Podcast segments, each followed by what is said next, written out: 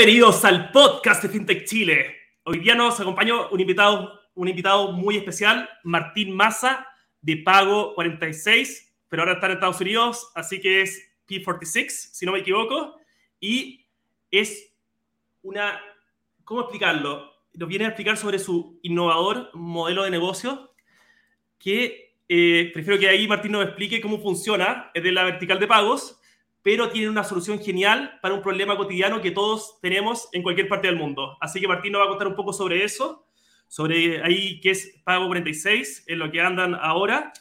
Y, y también Martín, bienvenido al estudio virtual. ¿De dónde nos acompañas hoy día?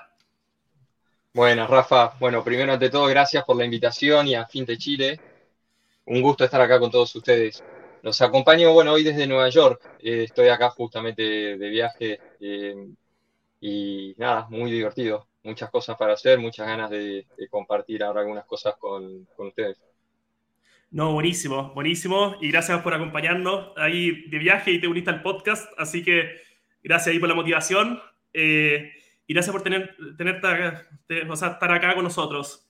Y quería un poco, si nos puedes contar, Martín, sobre cómo ha sido el viaje, cómo ha sido desde que eras chico hasta llegar a estar co-founder y Chief Operating Officer de Pago 46. ¿Cómo ha sido ese viaje desde que, no sé, si nos puedes contar un poco cómo una persona llega a ser ese Martín del pasado hasta este Martín del futuro o del presente, prácticamente? Ok, ok.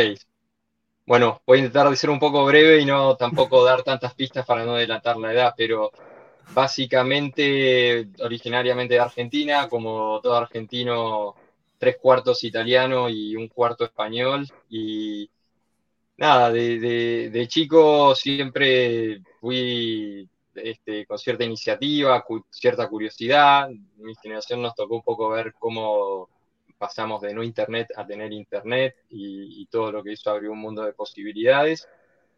Y creo que mi, historia empieza a cambiar más después de mis primeros pasos profesionales en Argentina. Decidí irme a vivir a España, hacer una maestría en IESE, en Barcelona. Hice un intercambio también acá en Nueva York. Estuve seis meses viviendo acá, estudiando en, en NYU Stern. Y tenía siempre ganas de, de, emprender, de hacer algo, habiendo trabajado en compañías grandes previamente, en Disney, Unilever. Este, estaba con ganas de hacer algo y saliendo de, de escuela de negocio con una, eh, con, una compañera mía en la clase, cofundé un programa de bicicletas compartidas en Cycling. Esto era antes de que exista el City Bike acá en la ciudad de Nueva York, eh, alrededor de 2010, 2009, 2010. Y era el modelo clásico de bike share, que ibas con una tarjeta, desbloqueas una, una bicicleta en una estación de la ciudad, la andás un rato y la dejas en otro. Ahí conocí al alcalde Bloomberg, nos dio el capital semilla para empezar. Tengo mi fotito ahí con, con Bloomberg. Este, don, Mike, don, Michael. Sí, sí, Extraordinario. Qué increíble. Un, genio. Y, bueno, él nos dio el capital semilla para empezar NY Cycling. Eh, lamentablemente no resultó la compañía, pero creo que esa experiencia me dio, me dio un montón de aprendizajes y vivencias para animarme después a hacer más cosas. Cuando no resulta NY Cycling y me encuentro post MBA y, con, viniendo de un, de un, periodo donde había invertido mucho en mi, ubicación, en mi educación, ahí me sumé a DirecTV y me quedé acá en Estados Unidos trabajando.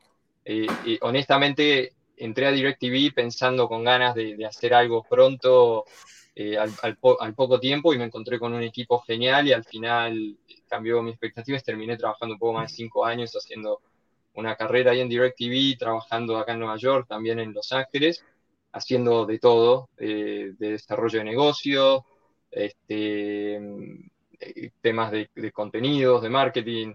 Y, bueno, al fin es un servicio de streaming también desde Los Ángeles con, con el equipo de Estados Unidos. Y al fin y al cabo, la compañía es adquirida por ATT. Eh, y ahí, bueno, este, cambió bastante lo que era DirecTV en ese momento, ya 2015-2016, y decidí perseguir otras oportunidades me enteré que Uber estaba por lanzar en Argentina, me sumé al equipo de Uber como gerente general y, estuve eh, a cargo de lo que era la expansión en Argentina y luego de las operaciones de Uruguay y Paraguay. Y al poco tiempo de haberme sumado en Uber, me llama una persona que era casi un mentor, que, admiraba mucho, que estaba montando un fondo de capital de riesgo y entonces empecé a trabajar con él en, en ese fondo, trabajando a lo largo de algunas compañías del portfolio de ese fondo también y en nuevas oportunidades. Y así es como, estando en este, en este rol, es que conocí al, que hoy es mi, mi socio y co-founder, Garland Wong, acá en Pago 46 y lo conocí en un momento que tenía la visión, tenía el producto recién salido del horno, el MVP deployado, y viste como dos personas hacen clic así, y, y, sí, fue mm, este, muy, muy, buena, muy buena sintonía allá en Las Condes, eh, en las primeras reuniones, y al poco tiempo empezamos a trabajar juntos, y empezamos con Pago 46 ya full, así que es, un poco mi recorrido, haciendo un repaso lo más breve posible, pero la parte emprendedora venía de, desde siempre era algo que tenía ganas de hacer y, tuve alguna experiencia frustrada y, cuando volví a Latinoamérica sin duda era para, para emprender y, bueno, ahí este, se, dieron, se dieron las oportunidades. No, buenísimo Martín. Oye, increíble viaje, tanto a nivel personal, pero también qué increíble haber conocido tantos lugares eh, haber estado con tantas personas. Y también un poco, como profesional, eres súper completo. Bueno, ahí estuvimos hablando que hiciste tu BA en, en, si no me equivoco, en Argentina, en la Universidad de San Andrés. Después hiciste tu MBA en España, en Barcelona, con un eh, intercambio en, en NYU. Y también pasaste por todas las áreas de un negocio. Eh, vi en tu, bueno, en tu perfil he visto que trabajaste en finanzas, estrategia, marketing, eh, parte más comercial, parte operativa. Eh, y ahí quería preguntarte un poco, al final, ¿cuál es como tu habilidad que te permite haber hecho, pasado por tantos cargos diferentes y que te ha ido tan bien al final? ¿Cómo, cómo ha sido, cuál es una habilidad que, por ejemplo, que de Martín destaca mucho a nivel profesional?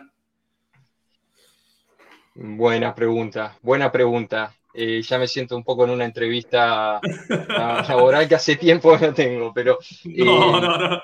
Em, te diría un poco mentalidad esponja, estar siempre receptivo a, aprender, em, este, con, cierta humildad también, desafiarse a uno mismo constantemente, desafiar, eh, decir las cosas que, que, uno piensa bien fundamentadas, pero digamos, este, de, desafiar, ¿no? ¿no? ¿no? quedarse con un no, no, no quedarse quieto y, tener ese, tipo de, iniciativa. Em, creo que por ahí es un poco mi forma de ser en general y llevada a, la práctica y a lo profesional. Y creo que eso me, me ayudó a tener esa curiosidad, tener iniciativa, tanto en roles corporativos, donde a, veces uno en una compañía grande presidente puede ser más político, eh, que hay que quedarse más estanco y demás, y yo un poco fue todo lo contrario. Siempre me interesaban temas nuevos, eh, por ejemplo en DirecTV me interesaban distintas cosas que pasaban en la compañía y, eso me fue dando lugar a que pueda ir eh, teniendo distintos roles dentro de la compañía y crecer dentro de la compañía. Y viene un poco de esa curiosidad, iniciativa, de, la formación que tuve también y, no, no, mirá, o sea, eh, no, hay, que tenerle miedo a nada, tampoco todo se aprende. Entonces, finanzas no es mi vocación y cuando estudié, estudié la carrera de Administración de Empresas en la Universidad de San Andrés, no me interesaban mucho las finanzas y, terminé en ciertos roles haciendo cosas más de, finanzas y no es ciencia nuclear, digamos, eh, como tampoco lo es el marketing o las ventas eh, las operaciones y estas ganas de ir aprendiendo cosas nuevas y me fue llevando un poco distintas áreas. No, increíble. Y qué bonito haber podido, podido tener todo ese viaje, ese viaje tan interesante y haber pasado por toda esa experiencia. Y quería saber, Martín, si nos puedes contar un poco eh, qué es Pago 46 o P46 para en Estados Unidos y en, en otras partes. ¿Qué es? ¿Cómo funciona? Si lo puedes explicar ahí con pera, con manzana, con naranja y con, lo que quieras. Bien. Dicho en, criollo, P46 podríamos decir es eh, la uberización de, un Western Union o de un caja vecina para, la gente de Chile relacionarlo un poco más. Básicamente es un puente entre la economía digital y usuarios no bancarizados o que dependen del efectivo en su día a día y poder brindarles a esos usuarios, a esos consumidores, el acceso a eh, productos y servicios de forma online. Entonces lo, lo que hacemos es, tenemos un, una, una, API para que los comercios sumen, se integren a nuestra API, sumen nuestro botón de pago en sus experiencias de compra. Y tenemos una aplicación para que cualquier usuario que se descarga, se registra con, con nuestro servicio, pueda usar nuestra aplicación para hacer operaciones de eh, cash in y cash out, o sea, transformar el bolsillo de una persona ordinaria en un, un cajero automático, básicamente, y una fuente de ingreso a través de hacer esa actividad, un ingreso complementario. Entonces, es, es un modelo más tipo gig economy marketplace, donde con una app móvil permitimos que empresas puedan ofrecerle a sus consumidores pagos en efectivo de forma mucho más conveniente y online y digitalizamos el efectivo. No, excelente, no, increíble. Ahí es bien ingeniosa la forma de solucionarlo. Eh, como te hablaba, bueno, en el backstage, eh, uno se imagina que, claro, uno necesita un lugar físico, con una caja de seguridad atrás, con unos ciertos metros cuadrados, con ciertas personas trabajando para poder hacer catch in, catch out. Pero, ¿cómo viene y cómo fue la implementación? Yo creo que igual en su momento hubieron hartos, entre comillas, non-believers que decir, pero ¿cómo? Al, a la persona que tiene la plata lo van a saltar, que no sé qué, y, te, te, han dicho muchos problemas al emprender, me imagino, yo no sé. ¿Cómo han hecho para que eso funcione? O sea, de pasar de, esta lógica de una caseta con una caja de seguridad atrás, con retiros de efectivo, con camiones de seguridad, al final muy poco ecológico. Que, eh, ¿Cómo lo están haciendo ahora como para que las mismas personas se motiven y tengan incentivos para participar de esta geek economy?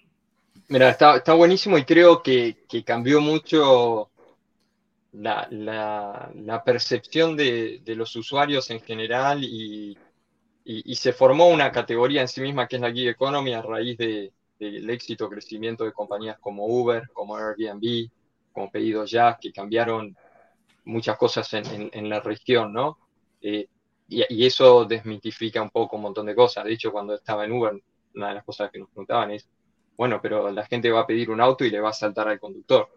Y, y la realidad es que no sucede, que la gente confía y, y, lo mismo, o sea, hay gente que publica su casa en Airbnb y le abre la puerta a extraños para que se hospeden en sus casas. Y, y bueno, esto es, creo que es un cambio en general que va obviamente muchísimo más allá de Pago 46 y la industria en general, pero después también la tecnología que empodera al usuario y que nos permite hacer bastantes cosas en materia de seguridad. Y como bien decías, no, no hace falta hoy tener una tienda, un espacio físico con una máquina para poder recepcionar efectivo o dispersar efectivo.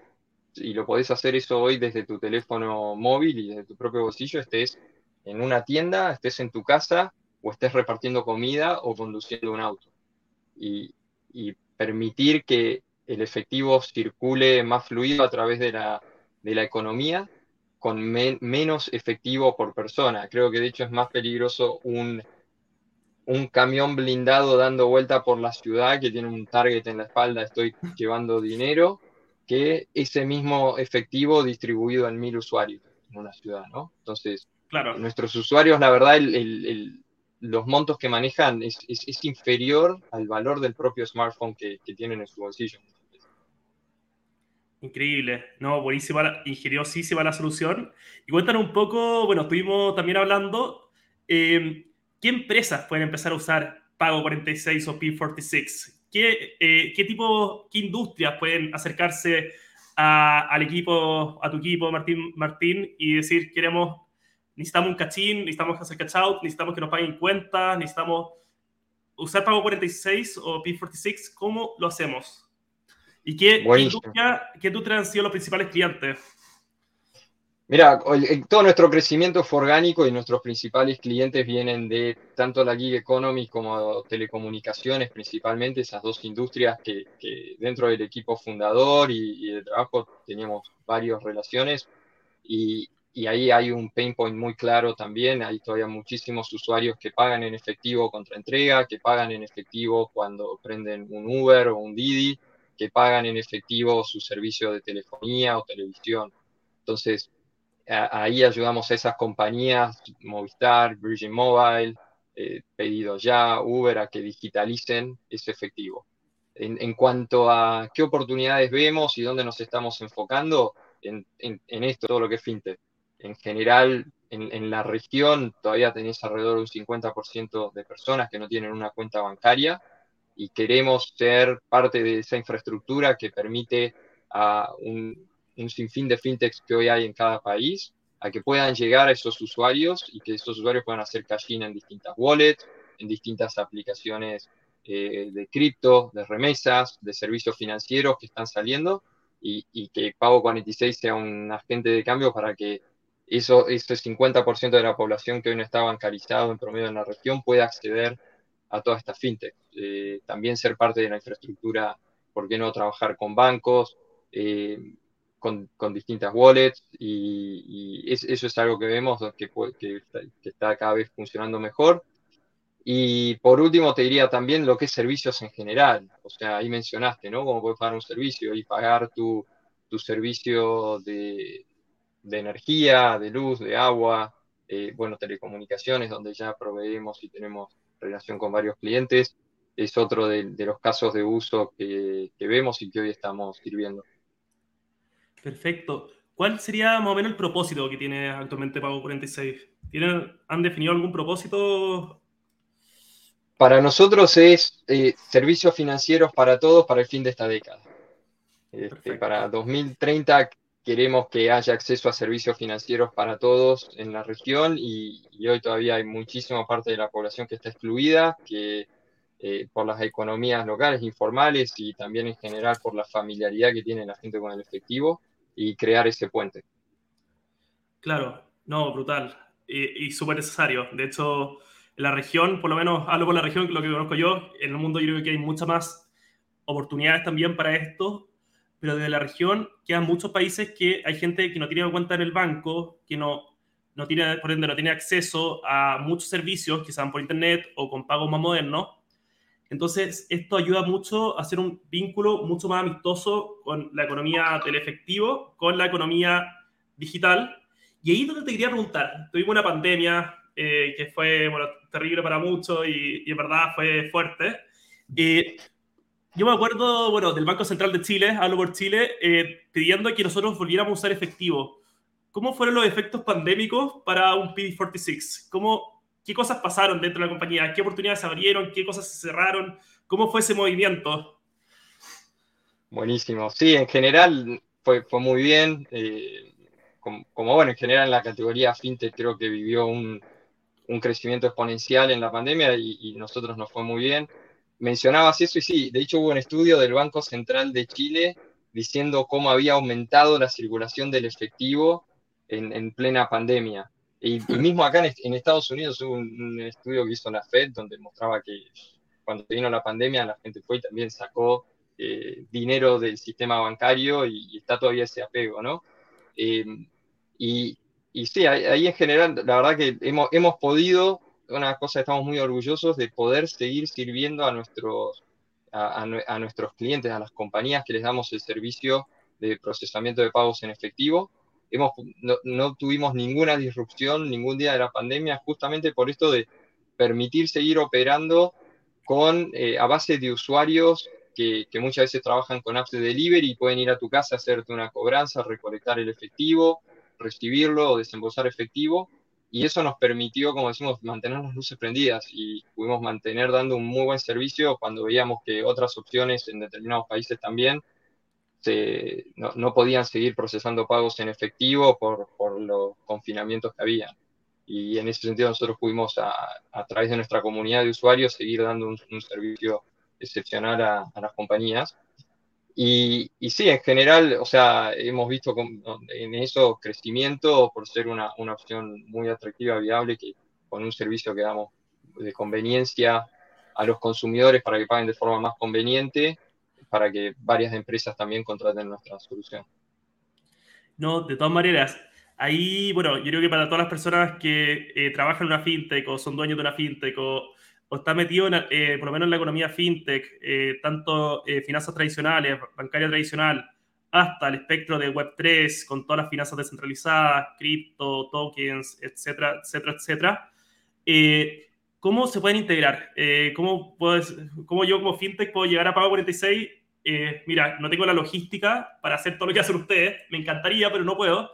¿Cómo hago para ser partner de Pago 46 y que yo en mi fintech pueda hacer cachín, por ejemplo, para que puedan invertir en cripto o puedan comprar algún consumo en algún retailer? ¿Cómo, cómo, cómo funciona eso? La realidad es que es bastante sencillo y tenemos desde una API donde cualquier compañía puede integrarse y sumar nuestro botón de pago, pero lo que yo más recomiendo es simplemente generar un link de pago a través de nuestra plataforma y ya con eso le empezás a dar una opción viable a, tus consumidores y a tus usuarios para que puedan pagar en efectivo. Y estos links de pago se generan eh, en, nada y en 48, 72 horas ya podés estar probando la solución y empezar a, digitalizar tu efectivo, ampliar el tamaño de tu mercado. Este, esto te sorprendería, hay compañías muy grandes que contrataron nuestros servicios empezando con esa solución porque muchas compañías a veces no tienen los recursos de ingeniería para, para enfocarse en todo y entonces tienen que, ir eligiendo cosas y entonces empiezan con esa solución y luego después se integran, eh, se integran a la API, el botón de pago y demás que, que mejora la experiencia y te permite hacer reconciliaciones en tiempo real, pero el, recomiendo siempre lo del link de pago porque ya te permite probar con cero inversión y, ampliar el tamaño de tu mercado. No, increíble. Ya, entonces ahí estoy aprendiendo algo nuevo hoy día, que no necesita, uno no necesita un proyecto de tres meses para integrar la funcionalidad de Cachín a tu app, si uno lo puede partir haciendo eh, después de un onboarding de 48, 72 horas, como tú dices, ya puedes estar eh, partir recibiendo pagos y al momento de ver que P, P46 eh, es muy bueno, inviertes en un desarrollo de API. O sea, tienen, eh, al final hay una curva, hay una curva virtuosa dentro del modelo de negocios, ¿o no? Sí, y, como todo startup, vas aprendiendo de tus clientes y, al principio teníamos la API y todo esto y, bueno, escuchando a nuestros clientes es que fuimos diseñando todo este otro tipo de, soluciones para que hacerle muy fácil a alguien que pueda empezar a eh, digitalizar su efectivo, ofrecer esto como medio de pago y, trabajar, hacerle fácil el, trabajo hacia Compago 46. Así que sí, cualquier persona puede ir a nuestra página web, poner su contacto también y de nuestro equipo de, de Growth eh, lo contactan y, en 72 horas estás andando. Y mira, y también, bueno, eh, hay otro, hay otro user o eh, cliente dentro del modelo, por lo que veo, que es la persona, por ejemplo, yo quiero tener un, ingreso adicional a la parte de FinTech Chile, de, ¿Cómo hago para obtener un ingreso adicional desde mi celular y desde mi billetera? ¿Cómo lo podría hacer yo? Buenísimo. Sí, ahí viene, nos gusta decir, viste, eso somos PayPal más Uber. Garland fundó una de las primeras compañías de, procesamiento de pagos en la década del 90 en, Estados Unidos. Yo habiendo trabajado en Uber, por eso te dije, estuvo esa, esa sinergia cuando nos conocimos. Y, eso es la oportunidad que vimos que una persona hoy se descarga nuestra app, se registra y a partir de ahí ya puede empezar a recibir pagos de efectivo de usuarios y también la funcionalidad que estamos lanzando de desembolsar efectivo y generar una comisión a través de esa actividad, tanto de fees de delivery como una comisión sobre los pagos que recolecta y procesa. Entonces, es más que nada bajarse la app, registrarse y luego ya seguir los pasos dentro de, de la aplicación para ir cumpliendo con los distintos digamos, requisitos que hay, fundamentalmente los pedidos de que te van llegando de hacer recepciones de dinero. Excelente. Oye, y ahí pregunta, eh, pregunta específicamente eso. Em, ¿Cómo, eh, por ejemplo, ya, siempre está, no sé, la publicidad de Uber, la publicidad, por ejemplo, de Rappi o otra, eh, no vamos a mencionar marca, pero la publicidad de la Geek Economy siempre es eh, aprovecha los recursos que ya tienes. Por ejemplo, en el caso de Uber es un auto, un celular, una billetera. Acá en este caso es un celular y una billetera. Y una persona que tiene, quizá no tiene todo el día libre, pero tiene cierto tiempo libre dentro de su día. Eh, ¿cómo, eh, ¿Qué ingreso más o menos ¿le prometen algún ingreso promedio y si, por ejemplo, yo trabajara todos los días en Pago 46 o, depende? Mira, realmente depende del volumen de pagos que, un usuario termina procesando. no está diseñado el sistema para hacer un ingreso eh, principal. Es un ingreso complementario, no gusta decir una app complementaria para fundamentalmente complementar actividades que uno hace conduciendo un coche en alguna de estas apps o repartiendo comida con alguna de las otras apps de, repartir comida. Y esto es un extra que uno puede hacer aprovechando estos tiempos muertos o estos mismos tiempos y, y sobre ahí generas un ingreso extra. Depende mucho de eso. Vemos usuarios que llevan a casa desde 20, 30, 50 dólares por semana a usuarios que hacen muchísimo más que eso. Eh, pero depende, ¿no? Entonces, eh, en general está pensado para eso, ser un, ser un ingreso complementario que no, no es tan sustancial como el que una persona puede lograr repartiendo comida o conduciendo un vehículo. No, es increíble porque se complementa muy bien con la persona que eh, conduce el vehículo, reparte comida o hace las compras del súper. Se, se, se, linkea muy bien Pago 46 con esa, con, esa, con esa funcionalidad. Y te quería preguntar un poco, ya, bueno, partieron, ¿cómo ha sido el desarrollo de, a través de este propósito que tienen en Pago 46, eh, desde que partieron como una startup a, a ser grandes? ¿Cómo ha, ha mantenido ese hilo conductor para que eh, esa cultura que crearon en algún principio se mantenga, ahora que eh, bien LinkedIn tienen aproximadamente 43 empleados, te entras por los 60 y algo, ¿no? Como... De a poco, de a poco. Sí, estamos más bien 40 empleados sí, Perfecto. ¿Y cómo han hecho para que se mantenga como el propósito y la cultura de P46 durante todo este tiempo? Bien, sí, trabajar mucho sobre los valores de la compañía, trabajar mucho sobre el proceso también de eh, cuando un talento nuevo se suma al equipo, el proceso de selección, reclutamiento y demás. Es algo que no es perfecto, pero que uno va haciendo y mejorando cada día y, como la cultura de la compañía la hacen las personas. Las compañías las hacen las personas, no hay mucho más misterio, o sea, las hacen y las rompen las personas y, y bueno, eso es un poco lo que nosotros buscamos acá tenemos un set de valores para intentar de, bueno, ¿no? Tener gente que, que, comparta esos valores, esa cultura a la compañía que queremos dar. Uno de nuestros valores es Martian Mode, no sé si viste la película El Marciano de Matt Damon, y creemos que, que ejemplifica muy bien lo que es una startup. O sea, muchos dicen startup es crear el cohete a la luna, nosotros vamos a decir es, es cómo estar atrapado en Marte y hacer que gente cree un cohete que va a ir a Marte a rescatarte y vos mientras tener que estar sobreviviendo en Marte, ¿no? Y resolviendo un problema a la vez, ser muy enfocado, poder priorizar muy bien, usar los recursos de forma eficiente, o sea, y pensar en grande, pensar en que alguien te va a poder crear un cohete y te va a poder ir a rescatar a Marte también. No, increíble, no, de todas maneras, y qué bonito la forma de explicarlo. Y hablemos un poco sobre el futuro. Eh, bueno, ya estamos ya en abril, ya ha pasado un tiempo desde que partió este 2022. ¿Cuáles son las noticias para Pago 46? Eh, noticias de desarrollo, nuevos productos. ¿Qué se espera de Pago 46, P46 este año? Estamos creciendo, vamos a seguir lanzando mercados en Latinoamérica.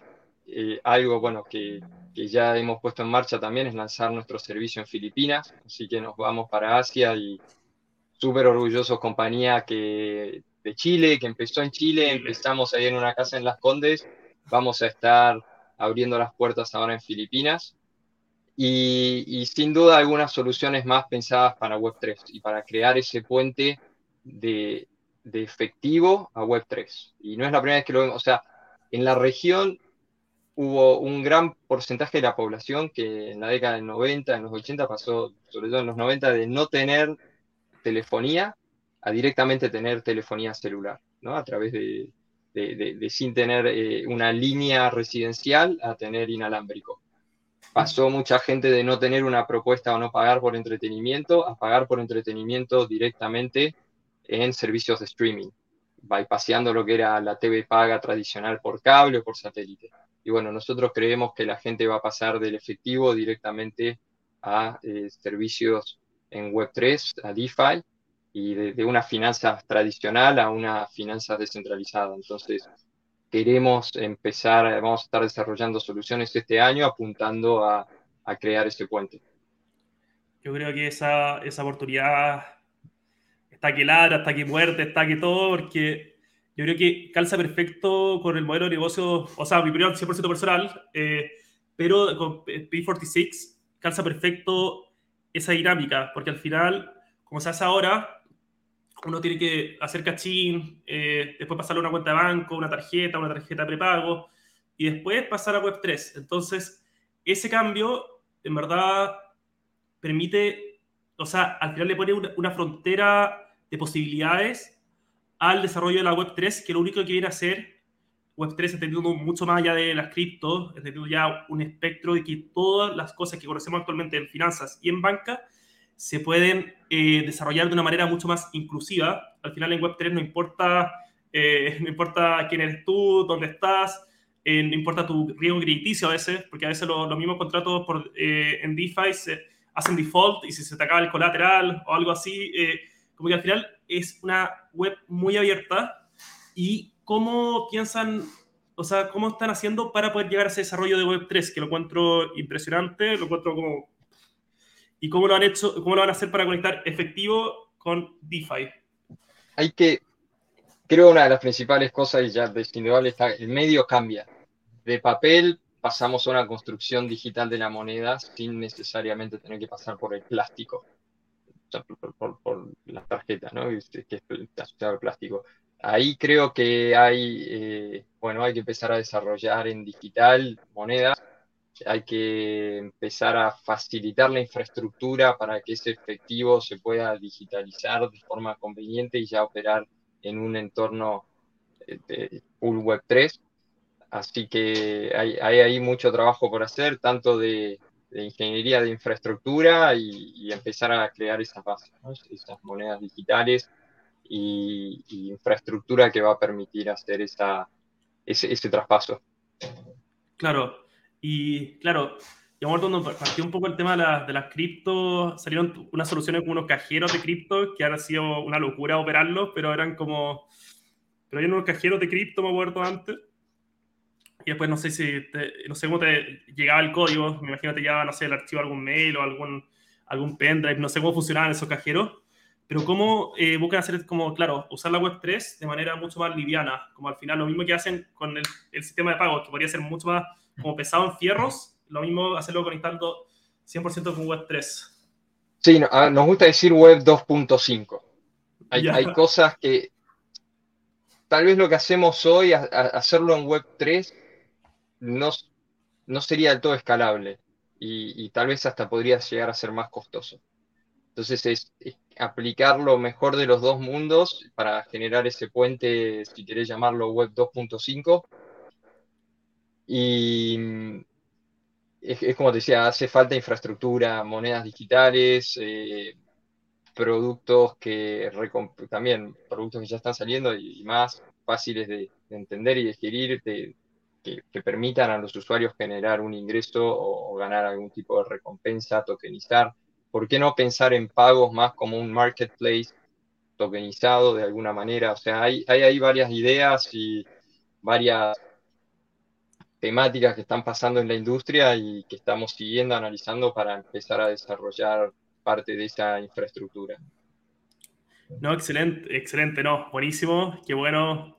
O sea, estamos acá ya hablando del 2030 y quizás del 2035 también y, y del futuro de la finanza. Yo, yo por lo menos soy un, de manera personal soy totalmente confiado que el DeFi y, y todo lo que va a ser Web3 va a reemplazar eh, todo. O sea, eh, va a ser todo diferente. La, necesidad humana para asistir, pero en algún momento vamos a estar todo allá y todo va para allá. Em, ahí em, te quería preguntar también em, cómo ha sido la evolución, porque tú, eh, bueno, trabajas en Scale Capital, pero cómo también ha sido la parte del Capital en, P46? ¿Cómo han, sido, han tenido ronda? ¿Cómo ha sido esa experiencia de levantamiento de capital? Bien, el, año pasado completamos nuestra ronda Semilla 2. estamos orgullosos, participó eh, ITV Lab, eh, que es el fondo de inversión del Banco Interamericano de Desarrollo y otros fondos también de, la región. Y, sí, hasta ahora este, hemos levantado el capital que necesitamos para ejecutar la visión en el momento que necesitábamos, así que seguro para acelerar más nuestros planes vamos a estar levantando más capital en, en los próximos meses. No, buenísimo. Y tremenda oportunidad de inversión. Así que todos los periodistas de inversiones a estar atentos ahí. Va a ser abierta, ¿no? Eh, quizás. O... Ya, no, no sé Estamos evaluando distintas cosas.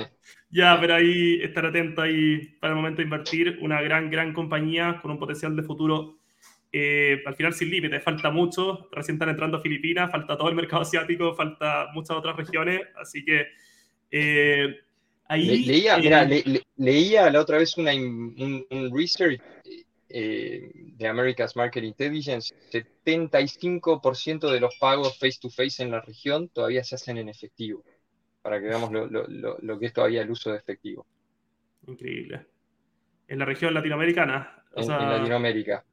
Uf, falta, falta mucho para avanzar, entonces falta, falta mucho, así que falta, falta mucho ahí todavía para, para, avanzar en Latinoamérica y yo creo que hay muchas regiones con las mismas necesidades. Y ahí un poco que nos pudiera contar ya para terminar, porque un poco si tienes algún hobby, Martín, aparte bueno, de, emprender y, y, de trabajar, y ¿qué te gusta hacer ahí en tu tiempo libre? Bueno, obviamente pasar tiempo en familia, pero así hobbies más concretos, claro que sí. Eh, cómics, fanático, fanático, fanático. Te, leo casi cualquier cosa de Marvel y hasta de algunas otras, otras tiras cómicas. Eh, así que me gusta decir leer, no solo libros, sino, sino historietas. Y muy apasionado de, de, fútbol también, tenis, este, deportes en general, sí, ir a correr. Eh, así que ahora salgo de, de, vacaciones también a hacer una media maratón eh, este fin de semana. Wow, este fin de semana 21K. Sí. Wow, felicitación, felicitación y mucho éxito ahí. Gracias, gracias, gracias. Buenísimo, y va a ser buenísimo, hay mucho éxito en, esa competencia. Y antes ya de ir cerrando, Martín, invitaciones, invitaciones tanto a los emprendedores fintech, invitaciones tanto a los potenciales clientes, potenciales partners de P46, potenciales inversionistas, eh, eh, profesionales. ¿Tienes alguna invitación para todos ellos? A ver, tú lo dijiste, está, está, hay una oportunidad por delante inmensa. O sea, estamos, yo creo que estamos como en 1995-96 con, con Web3, eh, lo que fue la Internet en aquel momento. Y, y hay muchísimas oportunidades para, para desarrollar, para pensar. En la región hay muy buen talento, cada vez mejor talento en los últimos dos, tres años también fueron espectaculares en lo que creció el ecosistema de capital de riesgo y la confianza a invertir en la región. Así que creo que particularmente en Chile también es un muy buen momento, así que para la gente que escucha el podcast, obviamente atreverse a invertir y potenciales clientes que, que necesiten soluciones de pago 46, estamos abiertos para, para escuchar a todos, trabajamos con compañías chicas, medianas, grandes y Mm, es, trabajar para nuestros clientes todos los días, resolver problemas todos los días, es lo que nos gusta hacer. No, excelente, no, buenísima invitación Martín. Eh, muchas gracias por, haber estado con nosotros, por haber compartido este tiempo. Mucho éxito en Nueva York, en tus vacaciones. Y estamos, estamos obviamente siempre conversando acá en la industria. Un gusto, un placer, Rafa. Y bueno, nada, saludos y nuevamente gracias a, la Asociación Afinte Chile, que están haciendo un trabajo bárbaro, así que nada, sigan para adelante. Muchas, muchas gracias. Que estéis muy, muy bien. Eh, gracias. A ver. Un